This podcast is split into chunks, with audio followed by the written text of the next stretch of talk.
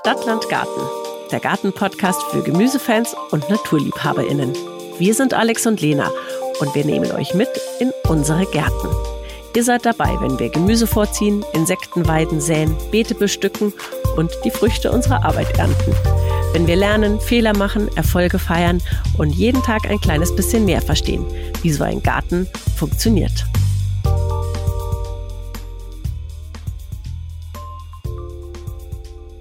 Hallo Alex, das ist unsere allererste Folge unseres Podcasts Stadt, Land, Garten.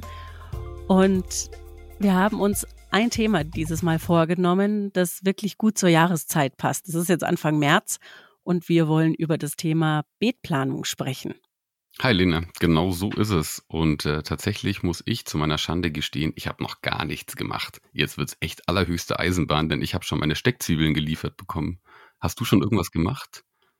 Ja, ich habe schon ein bisschen was gemacht, aber bevor wir damit anfangen, wollen wir euch da draußen immer zu Beginn einer Folge ganz kurz und knackig erzählen, was gerade jetzt um diese Jahreszeit im Garten ansteht und was gerade jetzt erledigt werden sollte. Wir haben jetzt Anfang März und es gibt wirklich schon einiges zu tun.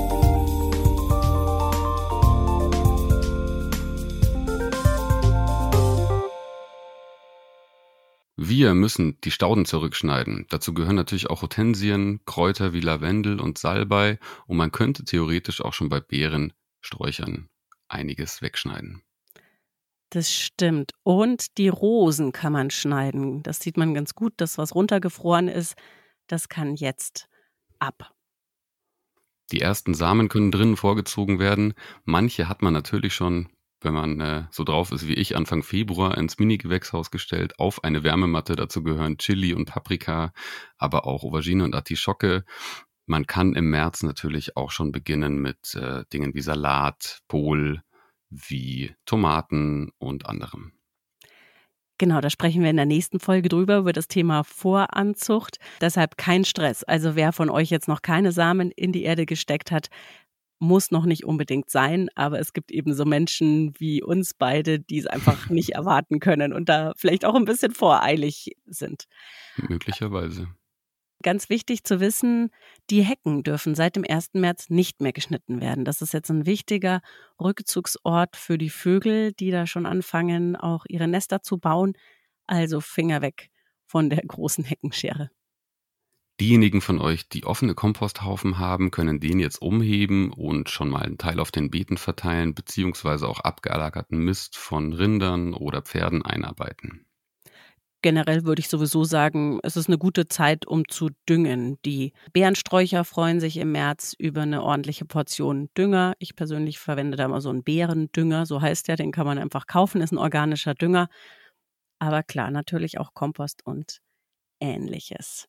Das letzte Laub aus dem Garten, wenn noch rumliegt, kann weggerecht werden und auch in den Kompost mit rein. Ist ein super Kompost und verrottet relativ schnell, macht eine ganz gute Struktur.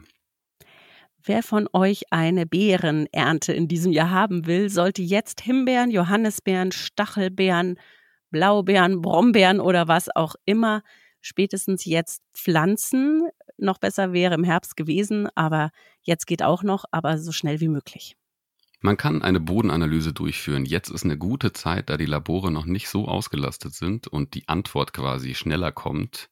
Ihr könnt äh, im Internet gewisse Seiten finden, Labore, die solche Bodenanalysen anbieten. Ich persönlich würde empfehlen, das ungefähr alle drei Jahre zu machen, damit ihr auch wisst, wie ihr düngen müsst und was vielleicht gerade fehlt im Boden.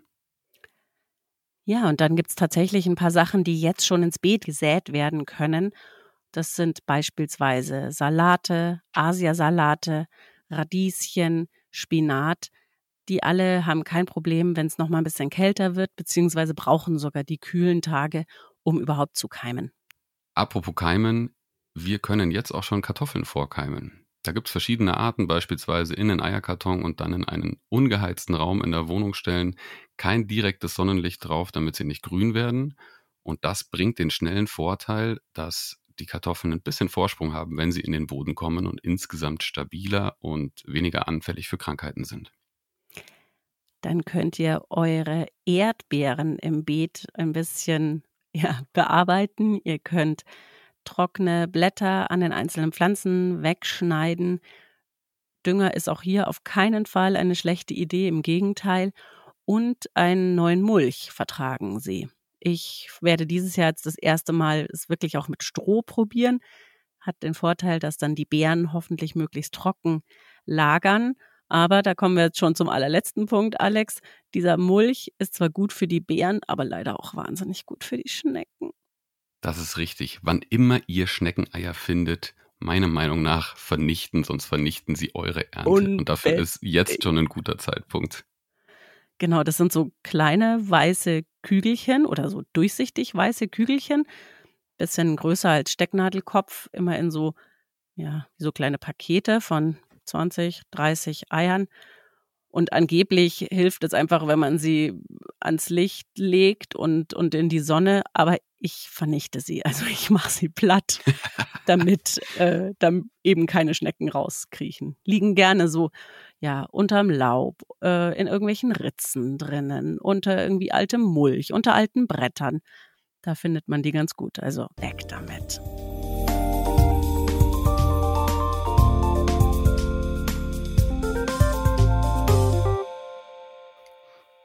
So, das waren die kurzen und knackigen Informationen, was gerade so ansteht. Jetzt kommen wir mal zum Hauptthema, Lena.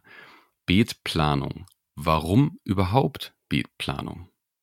Ich würde sagen, Beetplanung ist eigentlich wirklich schon so ein bisschen was wie die Königsdisziplin.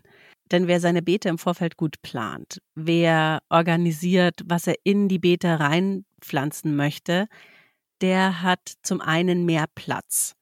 Und zwar deshalb, weil man um das Hauptgemüse eben ganz gut auch ja so ein Vorgemüse und Nachgemüse pflanzen kann. Das nennt man dann Fruchtfolge. Das heißt jetzt mal zum Beispiel, wenn man einen Kürbis pflanzen möchte und Kürbis ist wärmeliebend und nicht einverstanden mit kalten und frostigen Nächten. Das heißt, den pflanzt man dann wirklich auch erst Mitte Mai nach den Eisheiligen raus. Da hat man dann bis Mitte Mai noch richtig viel Platz im Beet. Und irgendwann ist der Kürbis dann im, naja, je nach Wetter, Oktober vielleicht abgeerntet. Auch dann hat man, wie wir wissen, immer noch viele schöne Tage, die auch wirklich auch warm sein können. Und dann wäre zum Beispiel Zeit für eine Nachfrucht. Das heißt für einen Salat oder ein Gemüse, das eben nicht böse ist, wenn die Tage ein bisschen kürzer werden und die Nächte kühler werden und natürlich auch die Tage kühler werden. Also wer das ein bisschen im Vorfeld im Blick hat, der kann einfach aus einem Beet deutlich mehr rausholen und hat seine Beete nicht so oft brach liegen. Hast du das letztes Jahr irgendwie gemacht, Alex? Ich habe tatsächlich letztes Jahr noch so ein bisschen nach Gefühl gearbeitet. Ich habe für mich ganz am Anfang der Saison festgestellt, dass meine Radieschen unheimlich schnell fertig waren und ein paar andere Sachen, die ich gleichzeitig gepflanzt hatte, noch nicht. Und so bin ich dazu übergegangen, ähnlich übrigens bei der roten Beete, dass ich immer, wenn irgendwas leer war, direkt Radieschen draufgestellt habe. Sobald ich irgendwas geerntet habe, kamen wieder Radieschen und rote Beete dazu, weil ich von denen eh nicht genug kriegen kann. Und dieses Jahr gehe ich das alles ein bisschen geplanter an. Ich musste meiner Schande gestehen, jetzt haben wir es März und ich habe kaum Beetplanung bis jetzt gemacht. Wirklich, jetzt ist es eigentlich allerhöchste Eisenbahn. Hast du schon irgendwas gemacht?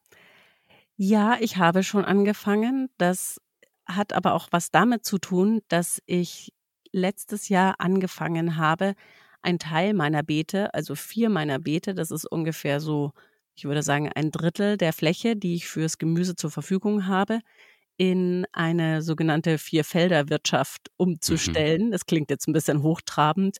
Ein Vier-Beete-Kreislauf, das bedeutet, ich habe diese vier Beete ja, ihnen sozusagen Namen gegeben, sie kategorisiert. Das erste ist das Kartoffelbeet und das habe ich eben die Kartoffeln gepflanzt und ein paar dicke Bohnen. Und das zweite Beet ist das Rübenbeet. Da steckten Schwarzwurzeln, ein paar stecken da sogar immer noch drin, hm. Schwarzwurzeln, hm. ähm, Rettich, Karotten drinnen. Im dritten Beet, das ist ja, das, äh, ich nenne es das Milpa-Beet. Das ist eine südamerikanische Anbauweise, wo Bohnen, Mais und Kürbis zusammengepflanzt werden. Die hatte ich da auch drin und ich glaube noch zwei Zucchini-Pflanzen.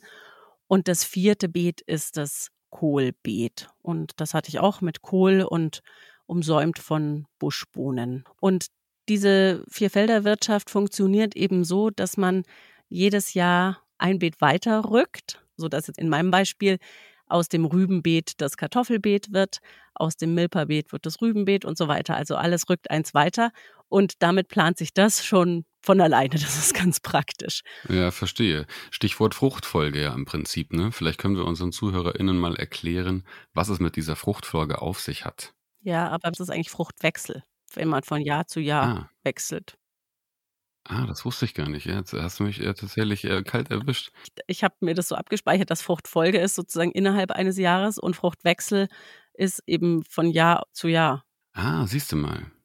Auf jeden Fall hast du diese vier Felder und es macht natürlich Sinn, Abwechslung reinzubringen, denn grundsätzlich schont das einerseits den Boden und laugt ihn nicht zu sehr aus, andererseits verringert man ja auch das Risiko von Schädlingen. Genau.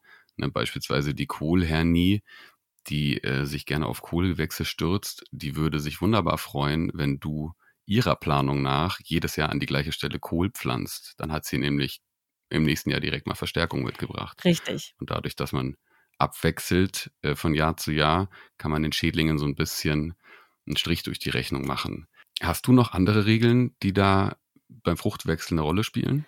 Ich taste mich da auch gerade erst ran. Und ich weiß, dass es da unfassbar viele Regeln gibt und dass es deshalb ganz viele Menschen gibt, die sich deshalb auch so ein bisschen fürchten vor diesem ganzen Thema Beetplanung und eben auch Fruchtwechsel.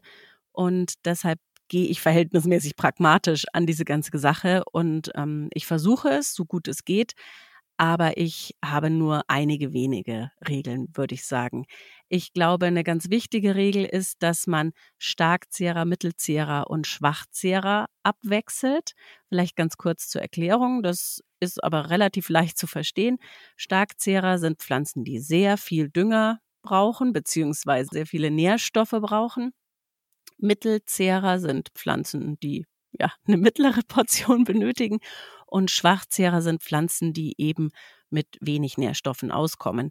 Und das liegt natürlich auf der Hand, wenn ich in einem Jahr Pflanzen hatte, die stark zehrend sind, dann ist es deutlich leichter, wenn ich im Jahr drauf Schwachzehrer habe, die dann eben nur die paar wenigen Nährstoffe, die noch im Boden sind, für sich gebrauchen können und trotzdem ganz glücklich sind damit und der Boden eben die Chance hat, sich da wieder zu regenerieren. So ein paar Beispiele, was Stark-, Mittel- und Schwachzehrer sind. Kennst du dich da schon aus, Alex? Schwachzehrer-Beispiele wären jetzt Erbsen, Bohnen, Salate und Radieschen. Mittelzehrer sind beispielsweise Karotten, auch wieder bestimmte Salate, rote Beete und Mangold.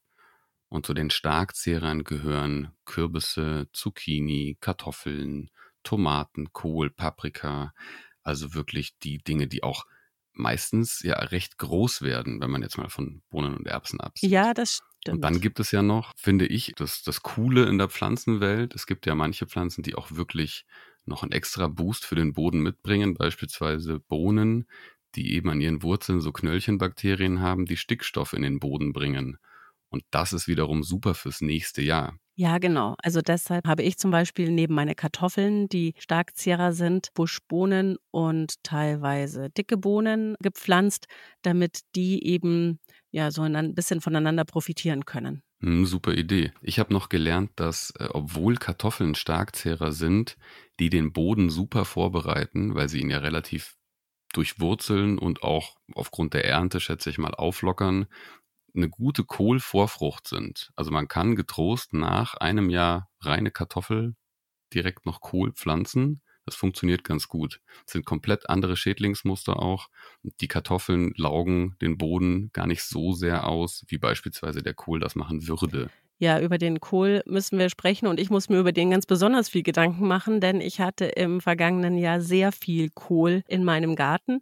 Das lag daran, dass ich sehr ambitioniert angefangen habe, vor allen Dingen Kohlrabi, Brokkoli ein bisschen und vor allen Dingen Blaukraut bzw. Rotkohl voranzuziehen.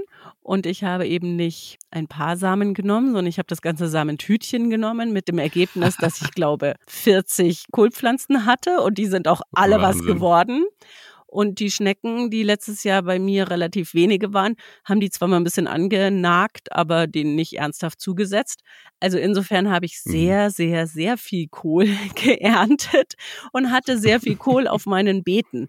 Da muss ich jetzt in diesem Jahr wirklich ein bisschen aufpassen und ein bisschen langsam mit dem Kohl machen. Also das ist wirklich so eine Sache, da muss man sich ein bisschen, ja, nicht fürchten, aber da sollte man wirklich beachten, dass man, man sagt so mindestens drei Jahre dazwischen sich Zeit mhm. lässt, bis man wieder einen sogenannten Kreuzblütler, das ist die Familie, zu denen alle Kohlsorten gehören, wieder auf das gleiche Beet packt, weil eben diese Kohlhernie so eine blöde, fiese Krankheit ist, die dann im Boden steckt und die man da auch echt nicht mehr rauskriegt und die zum totalen Absterben der Pflanzen führt. Also die will wirklich niemand haben. Insofern ist das schon eine Regel, die man wirklich beachten sollte mit dem Kohl, dass man ja nicht nur um den Boden nicht auszulaugen, sondern um eben wirklich auch diese Kohlhernie nicht in den Garten zu bekommen, dass man da eben wirklich auch abwechselt. Stichwort Kohlsorten übrigens, wir werden bestimmt noch in einer anderen Folge darüber sprechen, aber wenn es um die Gründüngung geht, hast du gerade das Wort Kreuzblütler genannt.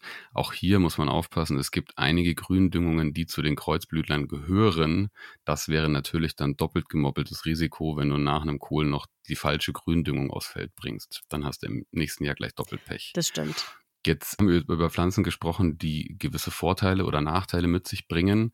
Da sind wir bei einem ganz interessanten Thema in der Beetplanung, nämlich der Mischkultur, um das Ganze noch ein bisschen komplexer zu machen. Also das Thema Mischkultur ist wirklich was, was einem fast das Genick bricht, muss ich sagen.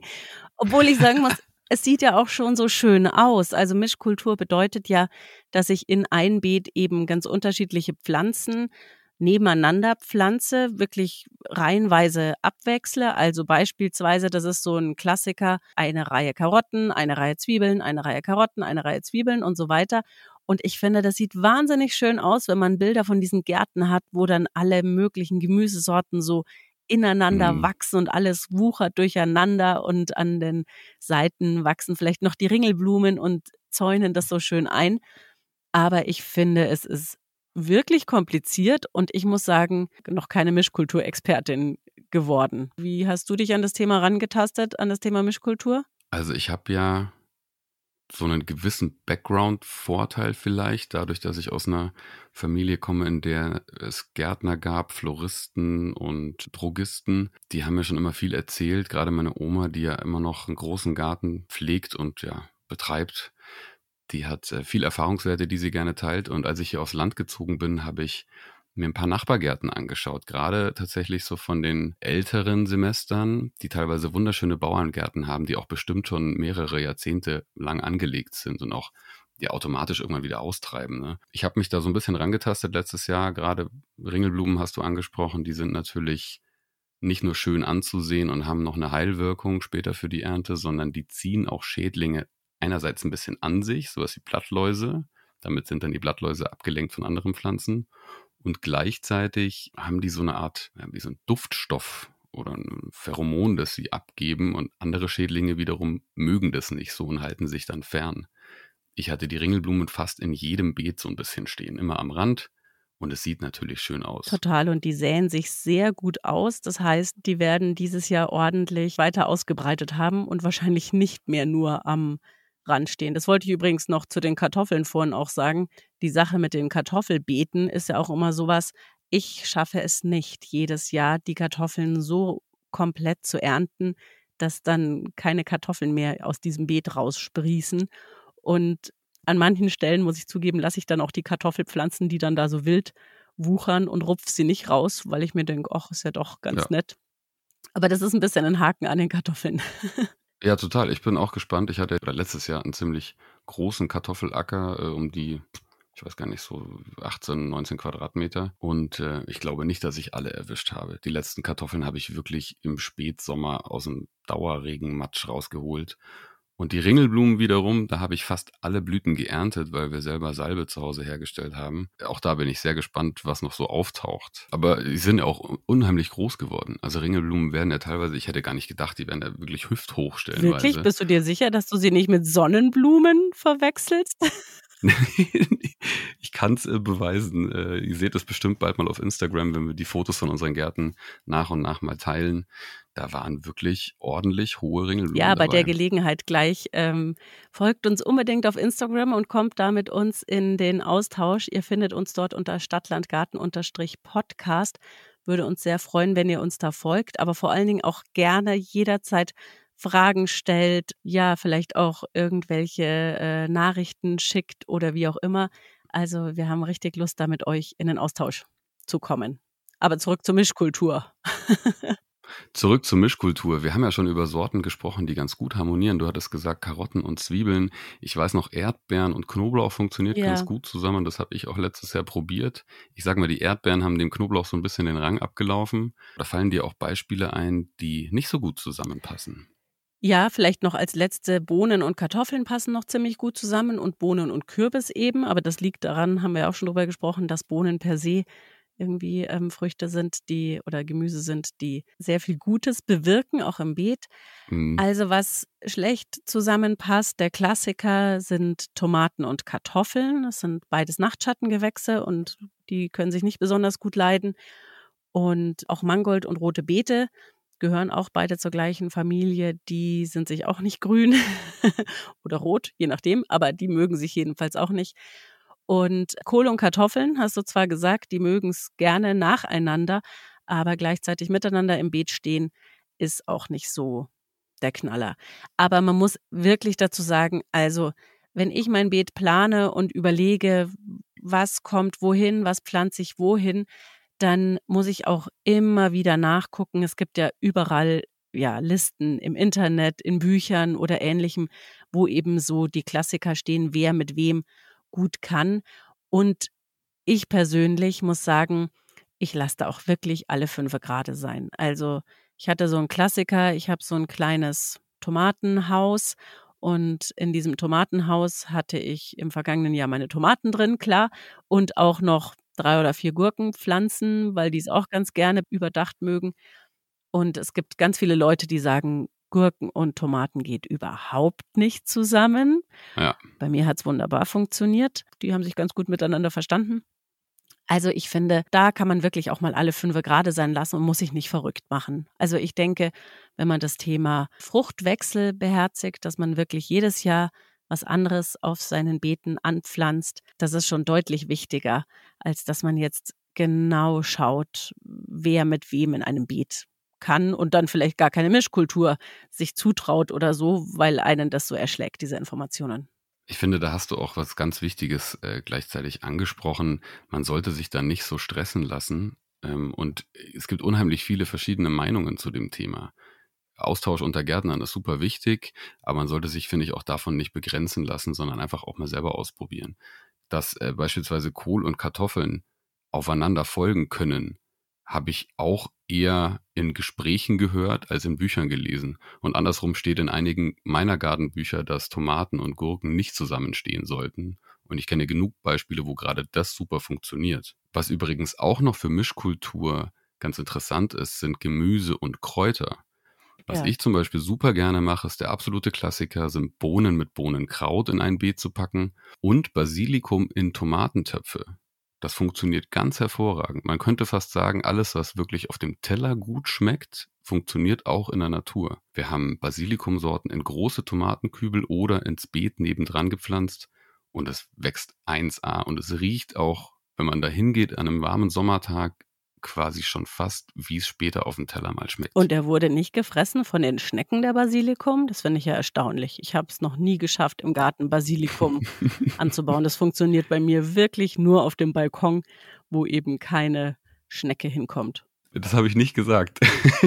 ich habe nicht gesagt, dass der Basilikum lang überlebt hat. Aber tatsächlich in, im Kübeln überlebt er bis, äh, bis es nicht mehr weitergeht, bis Winter wird. Im Beet wurde ich äh, relativ zeitnah eines Besseren belehrt. Jetzt haben wir ganz am Anfang der Beetplanung mal darüber gesprochen. Du führst Buch, ähm, du fertigst auch kleinere Zeichnungen an.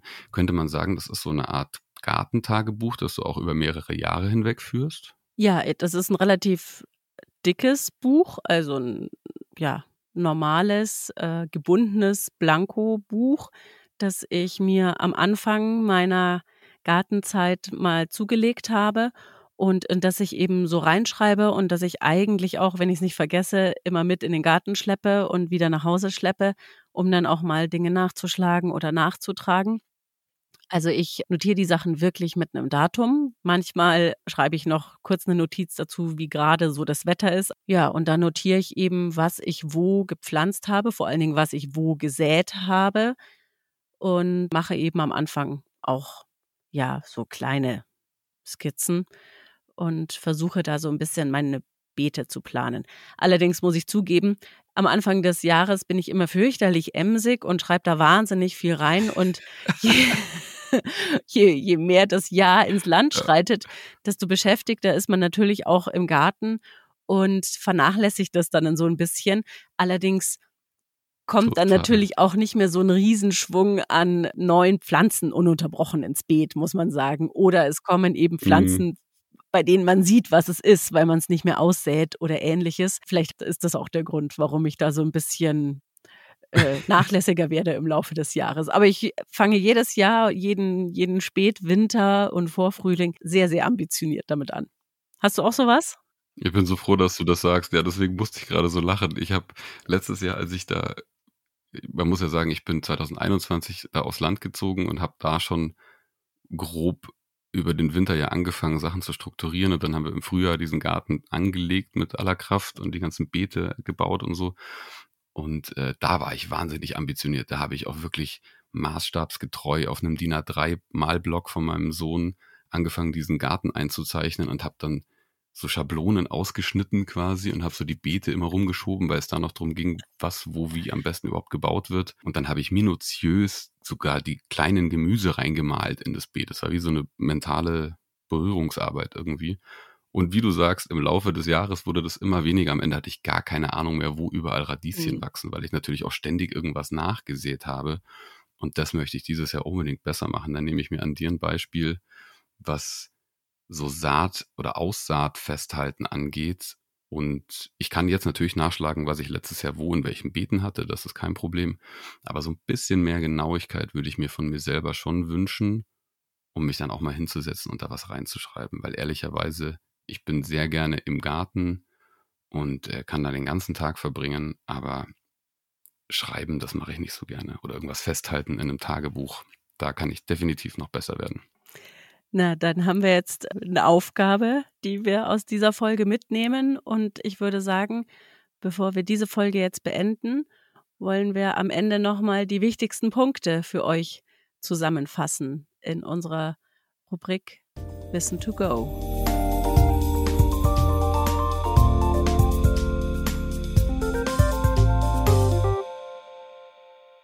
Macht euch nicht verrückt, lasst euch nicht stressen von Themen wie Fruchtfolge, Mischkultur, Fruchtwechsel, Learning by Doing und es gibt ganz viele tolle Meinungen und Gartenbücher, aber ihr müsst euren Weg finden. Ja, vor allen Dingen, wenn ihr ganz frisch anfangt mit eurem Garten, dann kann das wirklich beängstigend sein. Also legt erst mal los, sät Sachen aus, pflanzt Sachen und dann, wenn ihr ein Jahr lang Erfahrungen gesammelt habt, dann könnt ihr nächstes Jahr im Winter auf das, was ihr dieses Jahr gemacht habt, reagieren und könnt dann immer noch ähm, so Dinge wie eben Fruchtwechsel beherzigen. Also keine Angst, keine Sorge, loslegen und nicht zu verkopft an die Sache rangehen, ganz wichtig. Ein Plan zu machen, was zu welcher Jahreszeit ins Beet kommt, erleichtert auf jeden Fall die Arbeit.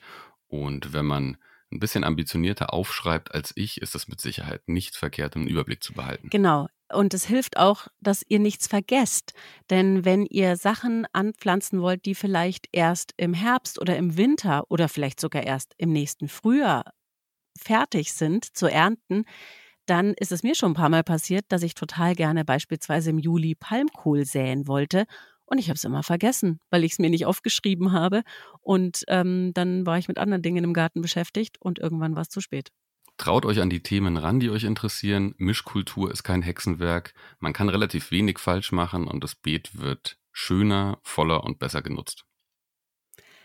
Aber achtet ein bisschen drauf, wechselt Starkzehrer, Mittelzehrer und Schwachzehrer so gut es geht wirklich ab. Denkt dran, im nächsten Jahr nicht aufs gleiche Beet wieder die gleiche Sorte Gemüse anzupflanzen. Und wirklich achtet ein bisschen auf die Sache mit dem Kohl. Das ist wirklich das Einzige, was ich euch sehr ans Herz legen kann. Wenn ihr eine Kohlsorte, aber auch Rettich oder Rucola zählen zu diesen Kreuzblütlern auf einem Beet hattet, dann gönnt diesem Beet wirklich ordentlich Pause, bis da eben wieder Pflanzen der gleichen Familie drauf landen. Zu guter Letzt das Thema Kompost und Gründüngung. Beides hilft dem Boden, sich zu erholen und zu regenerieren, außerdem eine feinkrümelige Struktur hinzukriegen. Und das ist recht wichtig. Das nächste Mal beschäftigen wir uns mit dem Thema Voranzucht, Alex. wir haben schon, schon mal ein bisschen vorgelegt, schon angefangen, aber da kommt noch viel nach. Das heißt, ja, für alle von euch, die Lust haben, aus Samen ihr eigenes Gemüse wirklich auch daheim, zum Beispiel auf der Fensterbank zu ziehen, diese Folge gibt es in 14 Tagen am 20. März. So ist es. Lena, das war unsere erste Folge Stadt, Land, Garten, der Podcast für Gemüsefans und NaturliebhaberInnen. Wie fandest du's? Hat's dir Spaß gemacht? Ja, total. Und ich freue mich auf jede weitere Folge, die da kommt und die wir miteinander bestreiten werden, Alex. Ja, bis dahin wünsche ich dir erstmal viel Erfolg mit deinen Pflanzen, hoffentlich gutes Wetter, so dass wir ein bisschen draußen schon mal die Finger in die Erde stecken können oder so wie ich meinen Kompost umheben können oder ähnliches. Und dann hören wir uns in 14 Tagen wieder. Ich freue mich. So ist es. Ich freue mich auch. Bis bald. Tschüss. Wenn euch diese Folge gefallen hat, dann hinterlasst uns ein Like, drückt die Glocke oder folgt uns auf der Plattform eurer Wahl. Außerdem findet ihr uns auf Instagram unter Stadtlandgarten-Podcast. Schreibt uns an, wir freuen uns über jedes Feedback.